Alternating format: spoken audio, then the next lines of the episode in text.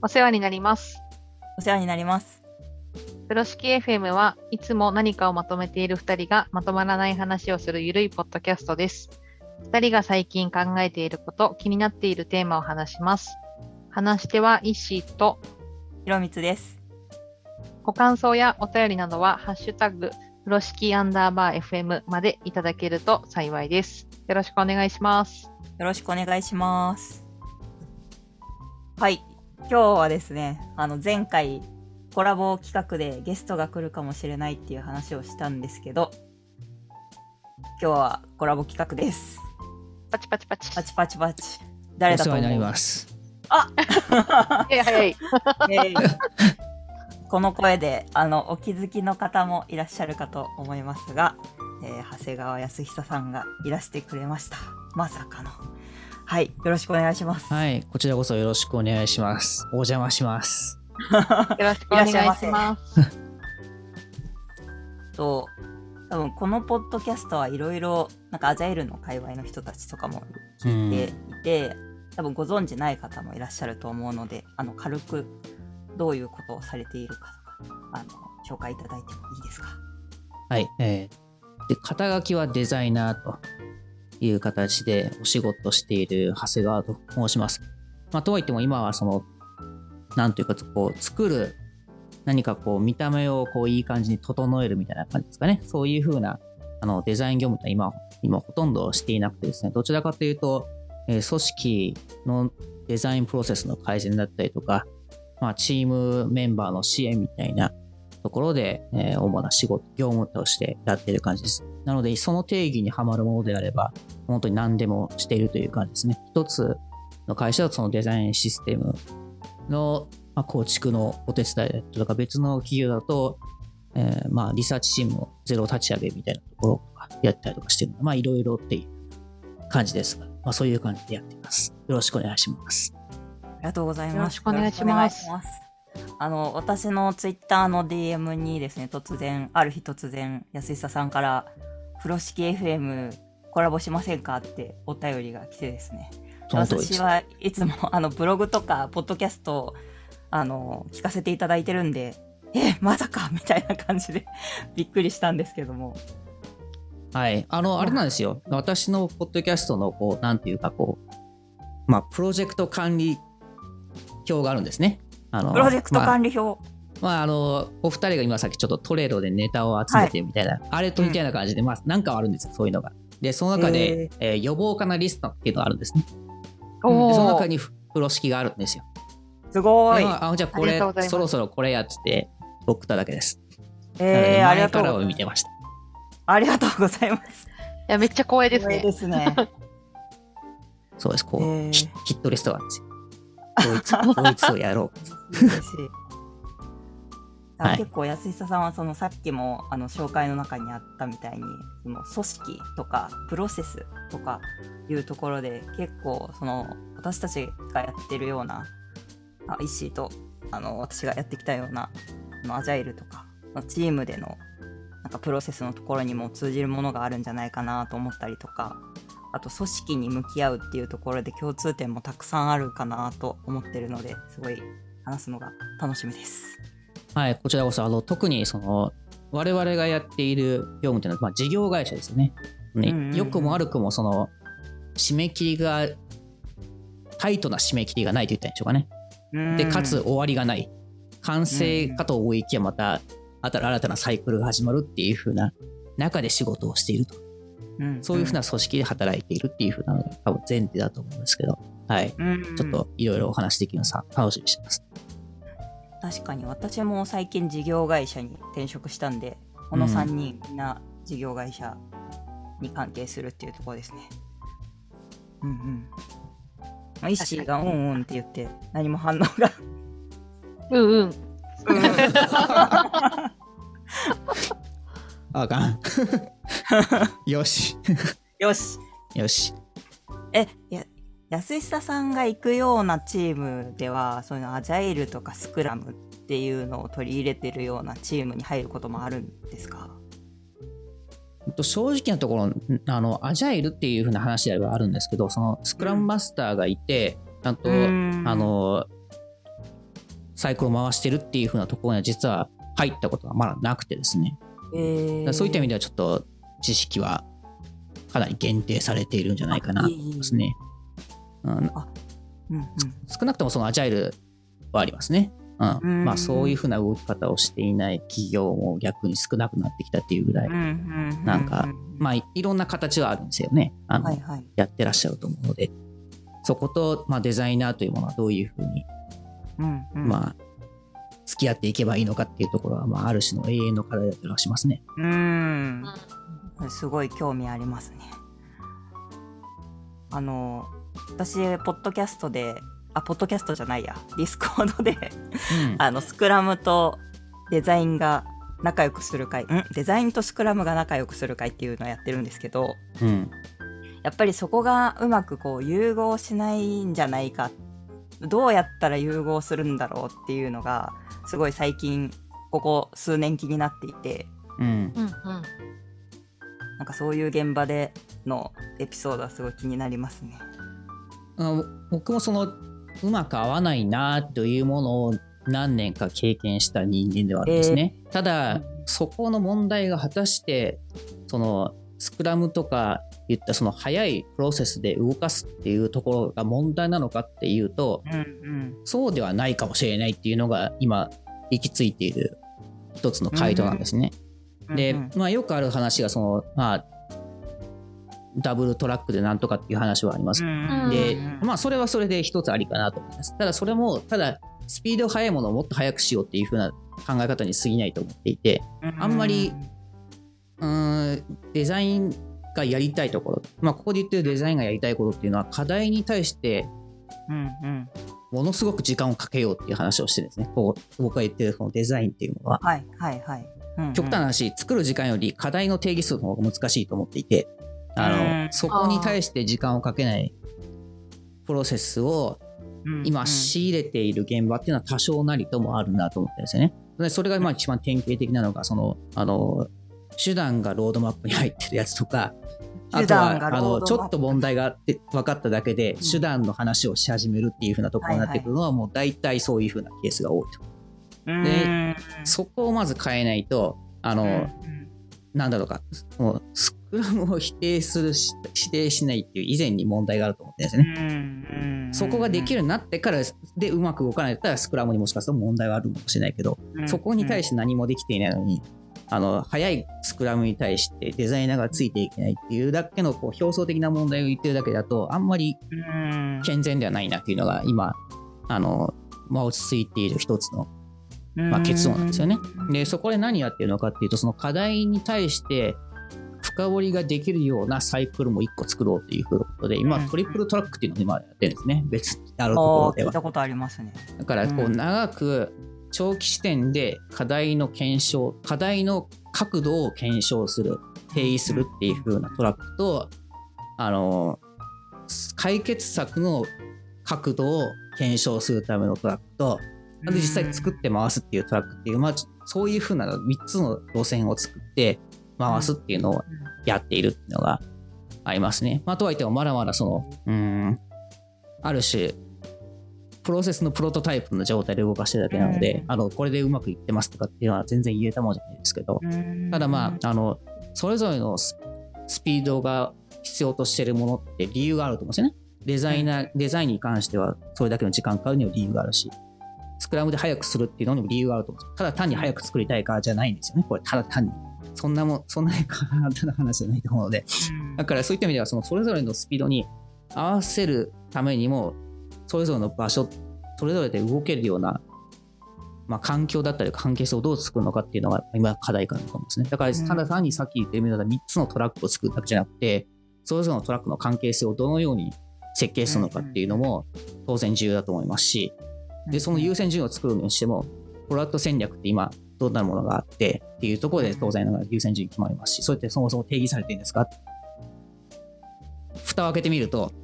プロダクト戦略じゃなくて事業戦略じゃない時もあるんですよね。例えばですけど、うん例えば売上何パーセント上げますとか、まあそれは重要だけど、そうやって事業戦略ですよ。うんそれをにと一緒に、あの、プロダクトとしてどうしていきたいのかっていうふうな、まあ、が明文化されていないというケースもあるんですね。うんこれって別に事業だけじゃなくて部署の方に降りてってもあるんですよ。例えばその、うーん、例えばそのあオンボーディングチームとかってあるあるとするじゃないですか。はいで、その時にそのオンボーディングチームの目標はあるわけですよ。はいはいここでこうこういうふうな動きをしていきたいとか。ただ、具体的にどんなユーザー体験とかを提供することが我々のゴールなのかっていうところが解像度が悪い。つまりはいい体験を提供したいという、なんか、ある意味ミッションビジョンみたいな言葉が書いてるだけで、じゃあ実際それを、それをどう実現して、どう測るのかっていうところまで考えられていないっていうふうなこううんケースもあるので、そこの補助をするっていうことも時にははい。あったりもしますね。だから、こう、個人的にはその最終的にスクラムのようなスピーディーな動きができるうん。一つの理想ではあると思うんですけど、そこに行くためには何をしなければいけないのかっていうところをいろいろ考え出すと、もう人間の評価のし仕方というか働き方にもなってくるので、めんどくさいなとかって思いつつも、まあそういったところにどんどんどんどん深入りして抜けれなくなるっていうふうなのが最近の仕事になります。えー、沼ですね。まあですよ。面白いですけどね、正直な話。うんうんうんいやさっきイッシーが聞きながらすごい渋い会をしてたけど。どこだ？あの、ちょこちょこ胸が痛いうんうん。お話がありましたけど、あの、トリプルトラックアジャイルっていうのがちょっと不勉強で私知らなかったんですけど、多分今私が所属している組織が目指したいのはこういう形。でなんかあまりデュアルトラックって言い方をしてなかったというか、あの、うちだとその PO とデザイナーさんで、こう一つで、こうその人たちが何を作るかっていうのを考えつつ、こう開発チームは3つあるみたいな、こう大規模スクラムの形をとっているんですけど、あの、多分お話の中であって、弊社で今一番困っているのは、その課題の定義の仕方うん。のところで、なんかやっぱりこう PO が優先度決めてものを作るんだけれども、なぜ作りたいのかとかっていうのが結構ふわっとしてたりする。なんか、うんスクラムとかで言うとこうバックログがきちんと並んでいないとか、アウトカムが定義されてないとか、はいはい。そういう言葉になっていくるんですけど、が今そこを今一生懸命こうスクラムマスターがこう KPI こうこういう何を達成したいのこの KPI がこのこのプロダクトバックログアイテムは何の KPI を達成したいのとか、まあ、そもそもあとはその事業のミッションみたいなものしかないみたいなのがまさにそうでプロダクトゴールがないとかうん。こう短期でどういうところに行きたいのかもちょっとわからなくてでいざ聞いてみるとなんか機能と一致してない感じがするなーってこうもやつくありますよね。うん。そうです。なんかそこが、うん。あの今一番苦労しているところなんですけど、あの安久さんがそういう組織に語りかけるときって、なんかどういうようなやり方されてるんですか？うーん。す今をのモードとしては意外と良さそうな感じがしてるのがリサーチの仕組み化をす作ることがすごくあヒット率が高いと思ってますね。つまりは。うんあのい今もうほとんどそういうことしかしてないですけどあの 例えばその U UX リサーチとかの問題っていうのはあの、データ化があまりされてないんですね。これどういう意味なのかっていうと、いい感じのこうペルソナできてたりとか、とてもいい感じのレポートとか、いろんなものはあるんですよ。でう、んそれはそれですごく重要なあのものなんですけど、組織の資産になってないんですね。つまり、うんつまりそういうどういう意味かというと、PM が何かユーザーの課題を摘出して起案をしたいと思ったときに、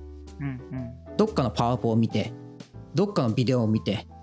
どっかにある何か別の資料を見てっていうように点在しているものをかき集めて整理しないといけないですね。やるとしたら。で、それってすごい無駄な時間ですし、まあそのうちやる気も失うと思うんですね。めんどくさいから。で、それだとすごくもったいないので、例えばですけど、その今、あの、やってるやつだと、この業種の、えーこの機能に困ってる人の声が知りたいっていうふうに検索かけると出るんですね、バーッと。そしたら PM の人が必要なことって、そのデータベースにアクセスして検索すればいいだけなので、あの楽なわけですよね。あとはそれのデータを元にして、まあ、何かをアウトカムを定義し、起案をできるわけなので、あの関係性が生まれやすいんですよね。この課題に困っているっていうのが分かってきたので、こういうことをすることがおそらくユーザーが本当に求めていることだろうかっていうふうに、ちゃんと関係性を作れるわけですよね。起案のもとがこの調査に基づいてて、で、この起案は、あの、このユーザーの声はこのアウトカムに、えーまあ、関係してるっていう風な、まあ、関係性をきちんと設計して、起案ができるっていう風な、ある種のその、PM が起案をするための役立つツールっていうものを作ることで、あの、自然とそういったアウトカムに基づいた起案を少しずつできるようになるっていう風な印象は持っていますね。なるほど。確かに良さそうですね。なんかやっぱり、あのー自分の所属しているプロジェクトだと、なんかそもそもそういうこう数字の情報だったりっていうのがまばらで、うん。もう持ってる人と持ってない人がいるというか、まあ、ほぼほぼ持ってるのが一部の人で、あの9割の人間はあまりその数字理解すらできてないというか、見ることすらできてないみたいな、っていう状況からスタートしているし、あの企画を考えるメンバーでも、まあ、そもそもそれを知らない人が多かったりしているので、なんかまずはそれを可視化しようってところを今、一生懸命動いてるんですけど、か き集めて、誰がどんな情報を持ってるんだみたいな。はいはい。けど、それ、それですよね。確かに。おっしゃる通り。うんうん。そういうところを多分そこをちゃんとして明らかにしないと。うん。うん、仕組み化してあげるっていうのがなんか、確かに、そしたら少し楽になりそうだなと思いました。うんちょっと遠いですけどね、まだ。そこまでいけないって。うん うんおそらくそのデータをそういうふうに集めてる中で多分見えてくるから、うんなんでこれを追ってるんだろうかっていうのを考え、うん疑問も多分浮かび上がってくるでしょうしそれが一体今の事業戦略とどう結びついてるのかっていうふうなまた新たな疑問も出てくるかもしれないしなんそうかなんですよ。ねうん一つのこうなんだろう今やっていらっしゃるような活動が別の課題をこう摘出するためのヒントにもなりそうだからなんかいいスタートかもしれないね、それは。うんうん、おっしゃる通りです。なんうんかやっぱりどんな課題も、もともとそのスクラムを導入するところから入ってるので、私が今のプロジェクトに。で、いざこう導入したことによって、まあ、諸目的のこう一番わかりやすいところですね。あの例えばあの、クロスファンクショナルのチームになってこう、それまで結構セクショナリズムというか、うん対立はしてるわけじゃないんだけど、協力姿勢が低いというか、お互いのことよくわかんないからあんまり口出さないみたいな、はい。ところがこう改善されたりとか、こういわゆるこうペアとかモブとかってアジャアジャイルのプラクティスみたいなところがこう達成できて、こう少しずつ婦人化が解消されているとか、なんかそういうこう分かりやすいところではこう結果が出てきて、じゃあ次、プロダクトで結果を出していくためにっていうところで、なんかこう、ビアジャイルっぽくなっていくためには、とりあえずやってきて、こう、PDCA サイクル回してるし、まあ、チームとしてはすごくいい雰囲気だけど、なんかそうなってくるとみんなプロダクトに目がいってくるんですよね。なんか俺たち作ってるものってこれでいいんだっけとか、なんでこれ作ってるんだっけって、なんかだんだんみんな気になってくるので、なんかだんだんその、ピザが高まっていって広がっていくみたいな、うんなんかそういうのは感じますね。そうでしょうね。そこはもう、なんだろうか、デザイナー、エンジニアとかって関係ないというか、あの、みんな同じところには行き着くんですね、最終的には。なんで俺たちこれ作ってんだろうっていうのは。で、その時ね。ね、で、そこに対してなんか、あの、同じような課題感を持って一緒にやれる、やれると、うん、ある種その、あ、もしかすると目標設定が甘いのかもしれないとか、そもそも俺たち振り返ってないじゃんとかっていうふうなこともあるかもしれないですし、なんかそういうのが見えてくると、うん、なんかデザイン良くしようとかってとかね、でまうん。あ、こちらの話になっちゃいますけど、そのデデザインをもっと重要視しましょうってのはあんまりこう、生産的なないではない、あの、うん。話だと思って、まあ、そのユーザーのためにとか言ってしまうと、そのこと言ってたらもう経営者から営業まで、もうあらゆる人がみんなお客さんのことを考えてるので、あんまり効果のあうん。るメッセージじゃないんですよ。どちらそうなんですよね。なので。うん、なので、どちらかというと、こう、うん、本当に、まあ、ほほんそこはもうみんなが分かっていることなので、ある種その今の言ってるようなその組織の中で起こっているクエスチョンマークって俺たちが何で働いてるのかとか、あとなんでこれが俺たちの評価につながってんだろうかとかいうところも含めて、なんか見ていくと意外とこう、うん、改善すべきところっていうのがもしかしたらここかもしれないっていうのがね、少しずつ見えてくると思うので、うん。そんなことばっかですね。え。ーもうそうやって組織に入っていくときにこう、まあ、何か変化を起こすみたいな形になると思うんですけどええ。対立に構造になったりとかなんか反発にあったりとかはしないんですか？うーんとそこに関してはもうほとんど僕の、うん、依頼をしてくださった担当の方が苦労されてるだろうなっていう感じも あのされ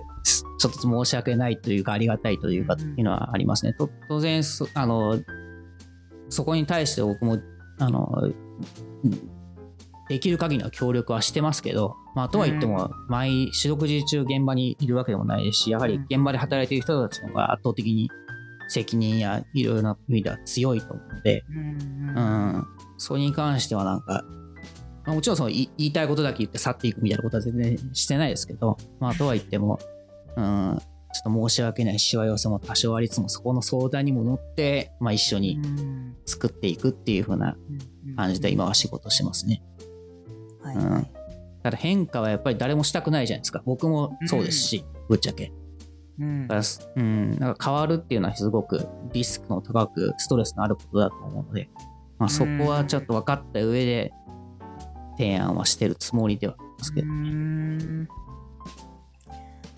んそういった提案をするときになんか信頼貯金みたいな側面も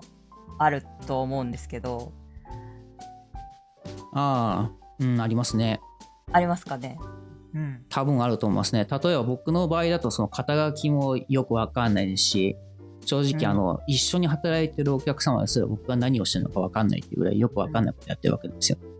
なので多分、あの、最初に依頼されて、最初の打ち合わせの時っていうのは、多分誰も僕が何者かも分かんなくて、もう不安しかないと思うんですよゼロからだとゼロかもしくはネガティブからスタートしてないかなと思いますけど。ネガティブもあるんですか？多分ね、わかんないですよ。うんあけど、当然その面識のある方が声かけてくれてっていうのはありますけど、はいまあ、それ以外の方は全然僕は何者か知らないので、当たり前ですけどね。あのうんどこにも特に何かでやってるわけじゃないので。うんだからまあ、そういった意味ではあれですけど、まあ一つでもいいので、その具体的な何かをいち早く見せるっていうことは、うんあの、すごくインパクトはありますね。うんで、まあ、それは、あの、うーん、まあ、けど無理か。無理だな。90日間ぐらいは僕もちょっと下調べみたいな感じでインタビューとかもやってるので、あんまりすぐに結果は出せないものの、ただ、こういった課題に対して今までこういうふうな課題解決してきましたみたいな、そのお客様用のポートフォリオってあるんですよ。なので、そういうのを使って、あ、この人こういうニュアンスで物事を捉えて、うんこういうふうな課題解決を今までしてきたのねっていうのは見えるようにはしてるので、そこでなんとなく信頼は勝ち取ってるのかもしれませんはいはいはいね。はいああ、そうですよね。なんかちょっと今お話を聞いてて思ったのが、その私もそのスクラムを導入するっていうところで1年ぐらい時間かけたんですよね、今の組織で。うん。何人いるのかな？えっと、開発組織だけで、まあ、7、80人ぐらい。うんあのデザイナー、多い。PO あの開発検証みたいな、そのぐらいの大きな組織で、えっと、実はなんか過去、あの大規模スクラムを導入をしていたんだけど、導入した人が抜けちゃって、こういろいろよくわからない状態になっちゃったっていうところのこうリビルドみたいなところがすごいやりづらくて、言葉は残ってるけどやってることは全然違うみたいな。うん。うん、っていうところをこう入っていくのに1年間かけたんですけど、なんか、こう、その1年間結構辛くて、あの、今おっしゃってくれたように、こう、できるだけ早く成果を出すってことが信頼につながるうんところに私も共感しているし、多分それが事実なんですけど、1年間なかなか結果が出せなくて、結構しんどかったんですよね。うんあうん、あ、出せないな。1年間出せただけでもすごいと思いますけど、それ。いや、まあ確かに、あの、1年間でも早かったみたいなこと言われるときありますね、うん後からで。しょうね。うん わ、かります。ううんん。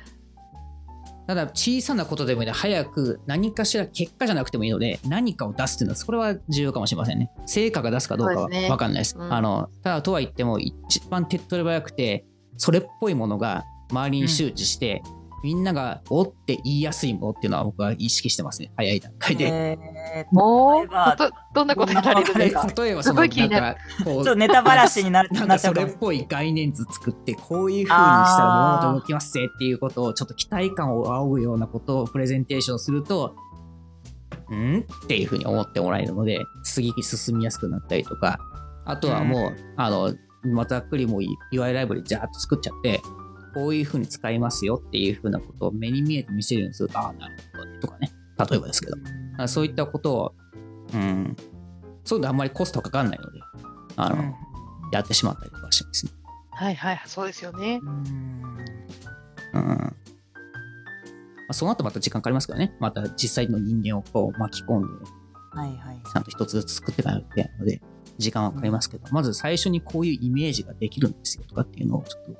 触れる見れるっていう状態にしておくだけで、うんうんうんうんまあまあ共感されますね。本物じゃゃなくてイメージってことですね。こういうものができるそうそう。うん。な。うんうんうん。そうです。まあもちろんそのイメージで言っても本当に、なんだろう、フォトショかなんかで作ったそんな紙うんね、ペライチのなんかじゃないですけどね、あの実際動いている、あのデータベースを見せてあげたりとか、はいはいはいあとはその Notion かなんかで作ったものを作って、こういったふうに優先順位決めて、バックログとか作るんですよとかっていうふうなデモとかしてあげれば、あ、なるほどねとかっていうふうにはいはい。思ってはもらえるまあプロトタイプって感じですね。あ、そうですね。どちらかとそれに近いかもしれないですね。うーん。確かに。うん。まあそこで本当に信頼が溜まってるのかどうかさ謎ですけど、まあただまあ、えーそういうことはして。ねお仕事があるってことは信頼が積み上がってるってことだと思います。いやー、どうなんでしょうね。どうやってこいつをと契約切ろうかってみんな考えながらやってるのかもしれませんけどね。ねずっといるよ、こいつとかってね、思われてるかもしれませんけど。まあ、ありがたいい話です。やでも、うん、そうですよね。だからすぐに信頼を築くのは難しいとしても、共感を得るっていうところもできるっていうのは確かにそうだなと思って。うん。うん。それだけでもするだけでもね。うん。特にその外部からコンサルっぽく出てくる、帰ってくると、やっぱりなんか嫌な感じすると思うんですよ。うんうん。なんか言いたいこと言って腐ってくんだろうなっていう風な先入観が多分あると思うので、うんうん。いやいや、私別にそんな理想論をあなたたちにこう語るためにやってきたわけじゃないんですよっていう風なことはやっぱり早急に伝えたいので、うんあのうんまあ、当然現場の人たちとワンオンワンするっていうのはね、やりますし、そっからこういう風な、あの傾向が見えてきたっていう風な話をしてから何かをするってことをするので、うんうん。うまん。そうですよね。うんあ本当にコーチみたいな感じですよね。うん、なんかいきなりこのデザイン思考とかっていう話も、いや、それ本で読んだから知ってるよ。だからそれができないから困ってんだよって感じじゃないですか。ほとんどのケースって。例えばですけど。うんうん。それをね、わざわざ私が言う説教しに行ってもしょうがない。うん。うんう呼ばれるときはなんかそういうキーワードで呼ばれることが多いんですか？あ多いですね、そっちの方が。あの、例えば、ば、まあ、よくあるのがそのデザインシステムを会社で作りたいっていう話はあるんですけど、まあ、蓋を開けてみるとそれどころかねえよくあるんですよ。うーん。うん、あの言い方を変えるとそれそれのコストをかけるぐらいだったら別のことにコストをかけた方がいいよねっていう話です。でそこら辺はちょっとうまくコミュニケーション取らないといけないですけど、まあ、そこでこうあの組織の中でのリソースのかけ方をちょっと変え変えるようちょっとつっついてみたりはよくはしてますけどね。えー、うん。つっつくところまでやるんですね。えーつっつきますし、まあ、実際なんかしますけどね。ただまああのうん。はい、手段からスタートするのは、まあ、これは別にいいんです。ようんうん。うん。そこから本当にやりたいゴールってそこなんでしたっけっていう風なところに立ち戻ってあの方向修正ができるようにするにはどうしたらいいのかっていうの方が難しいと思うので。うーんどうしてもこう手段に固定概念があるともうそこから抜けれないんですよね。課題がどこ違うところにあったっていうのが分かったとしても。うーんそこ例えばそれが固定概念なのかもしれませんしあとは上司にそれをそういった具体的なものを作れっていう風にオーダーが入ってるともう変えれないんですよね。その人が変えたいと思ってても、うん、だからまあそこら辺の事情はまあ聞いた上で次のアクションを取りますけど、ううんんできれば変えた方がいいっていう風な話とかはうんうんうんうんするときありますね。観察大事ですね。本当に。本う当にんまさに石毛さん石井ともなんかよく話しますけどなんかアジャイルがやりたいんですとかスクラムがやりたいんですとかでしかもその上司から言われてとかも結構あるんですよね。うんで実際に話を聞いたりとか現場を観察してるといやこれはなんかプロダクトとしてのその誰に何を作るのっていうところからやった方がいいかもしれんみたいなところに行き着いたりとかすごいよくある話だと思うんですごいそうね、そこなってくるとかなり根、根深いんだよね。だからそ、うんそうなってくるともう上司の方は、アジャイルというものを導入したかどうかしか評価しないわけなんですよね。うんうんうんうん。まさにまさに。だから本当は生産性が上がったかとか、リリース数が上がったとか、何かしらが別のところに目標を立ててもらえれば、おそらくそのあ結果アジャイルじゃなくても、評価は、その人の評価は上がるんですけど、うん。そんなことをしたら、お前何やってんだっていうふうに評価下がっちゃうんですね、うん。その人が。うん。で、僕がそう、例えばですけど、そうじゃないことをどんどんやれやれやれっていうふうに言ったとしたら、僕がダメな人っちゃうわけだ、ね。そうですよね。なんかで契約が続かなくなっちゃうね。で、そ、そういったことも、で全体のこう、組織の雰囲気もね、当然悪くなっちゃうと思うんで、うん、そこの辺がね、悩ましいですよね。確かに確かにそこまで書かれるかどうかっていうのはちょっとまた別の話ではありますけど、ううん。ん、組織が分かれてたりとかなんか評価あーそれもね。関係があったりとかうん。が、どんどん根深い方向に行っちゃいますよね。うん、うん。うん。うん。悩ましい。悩ましい。本当に、デザインとかアジャイルとかの話してるともう結局組織とか評価の話に全部たどり着いてしまってどうしようってなることはよくありますね。あるあるなんですね。うん。うん。まあけど、なんだろうか、プロダクトが会社であり、会社がプロダクトみたいなところっていっぱいあると思うんですよね。特にうん SARS 系のやつとかもそうそれだと思うので、そう考えるとしゃあないなと思うんですけどうんうん。ね。うん。にうん。まあ、とは言っても、そこに誰が行くかっていうと、まだね、うん。悩ましい話ではありますけどね。うんうん生きづらいですね。そうそう、行いきづらやい。うん。ー、評価の話なんかしたら大変な時間を送ってしまいそうな気がする。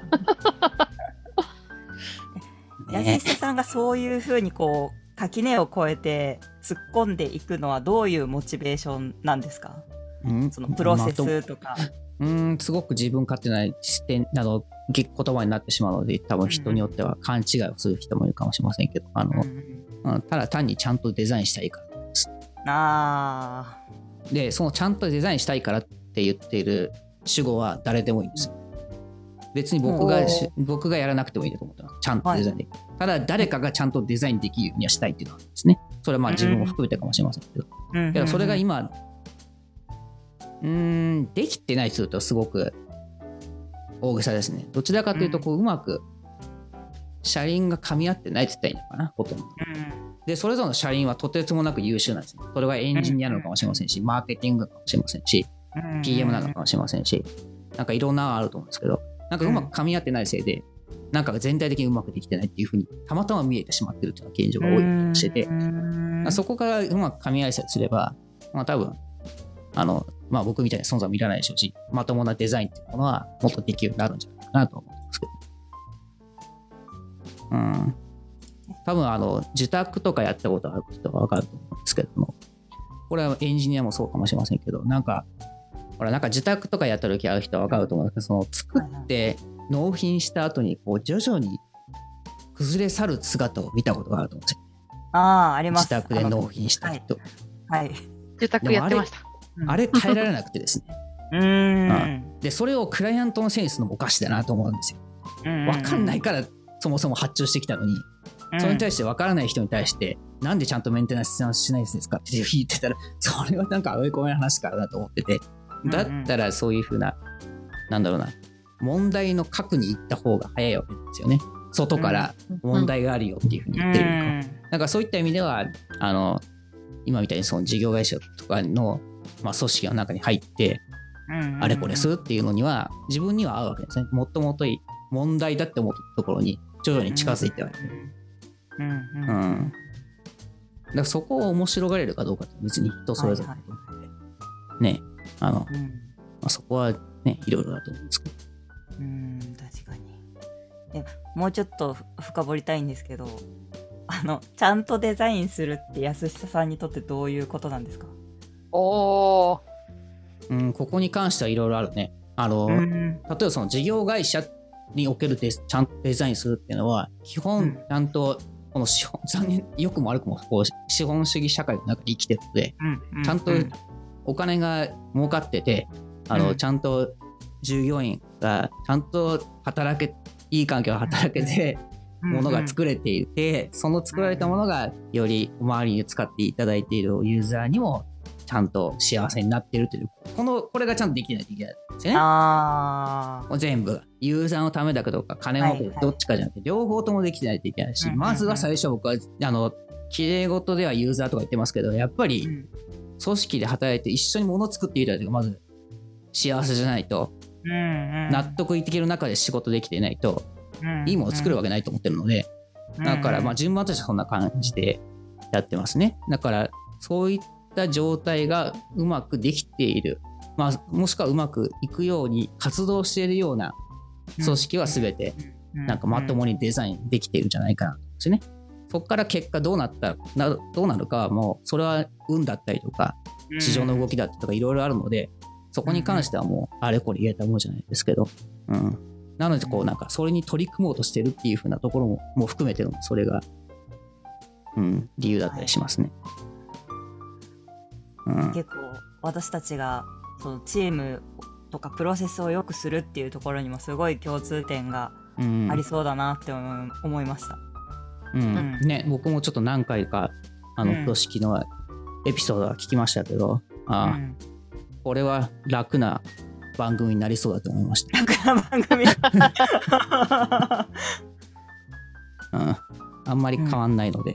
言ってることが。はいははい。そうですね。そのエンジニアリングから見てるチームなのかそのデザインっていうところから見てるチームなのかでもこう見てるところは結局一緒みたいな感じがすごいうん。しました。うんそうですね。うんなこれはちょっと私の方がホスホストした番組の方に言えますけど、うんなんかそれがある種その言葉によってなんか遮られていったでしょうねコミュニケーションが遮られている時が時にはあるので、うん。うんまあ、そこはちょっともうちょっと開いていかないとなっていう感じはちょっと今回話してても感じました。うーん。コミュニケーションによって言葉の違いとか。そう例えばそのデザインっていう言葉に関してこう先入観は誰でもあると思うんですよね、うん。僕だってありますし、うんうんうん。なんか今日岩見さんと私の方でなんか定義広くしてますけど、そんなに広すぎてどうすんのっていうふうに思う人もね当然い。ると思うんですよ。ね、うん。でエンジニアにしてもそうだしスクラムにしてもそうだと思うんですけど、うん、そこでなんかこうその言葉を聞いた瞬間に自分の知識と経験を使ってこう先入観を作ってしまう。バイアスを作ってしまうっていうう、ん。自分もやってしまうのはあれですけどそこでこううん。コミュニケーションが遮られたりとか、うんううん。ん、なんかよ何かちょっとちゃんと工夫をしなかったら耳を傾けてくれないっていうふうになってしまうのはうん。残念だなと思いつつ次回にもなりますけどねここに関しては。うん。ん。難しいところですね。ありがとうございます。なんか私たちのポッドキャストにあのデザインっていう、まあ、領域から安久さんが来ていただいたことでなんかちょっとでもこう架け橋というかなんか訳するみたいなことができたらいいのかなと思いました。そうですね。言葉にはこだわらなくちゃいけないと同時に、ある種のこう寛容性みたいなものがうん持てるといいなとは、うんつくづく思いますね。うん。言い換えればこうみたいな感じです。そうそうそう。例えばね。うん。うん。はい、なんか私はこれうまく包んだ気持ちなんですけど、うん。うんうん進めましたか、うん石井さん。それは私じゃなくて今日は安久さんに聞いあた、わ。安久さん、風呂敷本日今回進めましたか？はい進めたと思います。進めました。ありがとうございます。ありがとうございます。はい。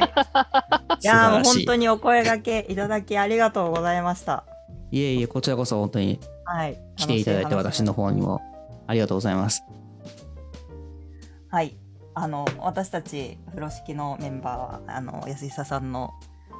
オートマジックの方でも話させていただいてるので、あの風呂敷しか知らない方はあのポッドキャストでオートマジックって調べてみたらあの別のエピソードが聞けるのでぜひ調べてみてください。よろしくお願いします。はいよろしくお願いします。はいで感想は冒頭にもお知らせした通り「ハッシュタグ風呂敷アンダースコア FM」でえつぶやいていただけると私たちはとても喜びます。喜びます。はい、喜びます。では 第14回ですかね14回は、えーコラボ会ということでお送りしましたはいではまた次回ありがとうございましたありがとうございました。バイバーイバイバイさよな。ら。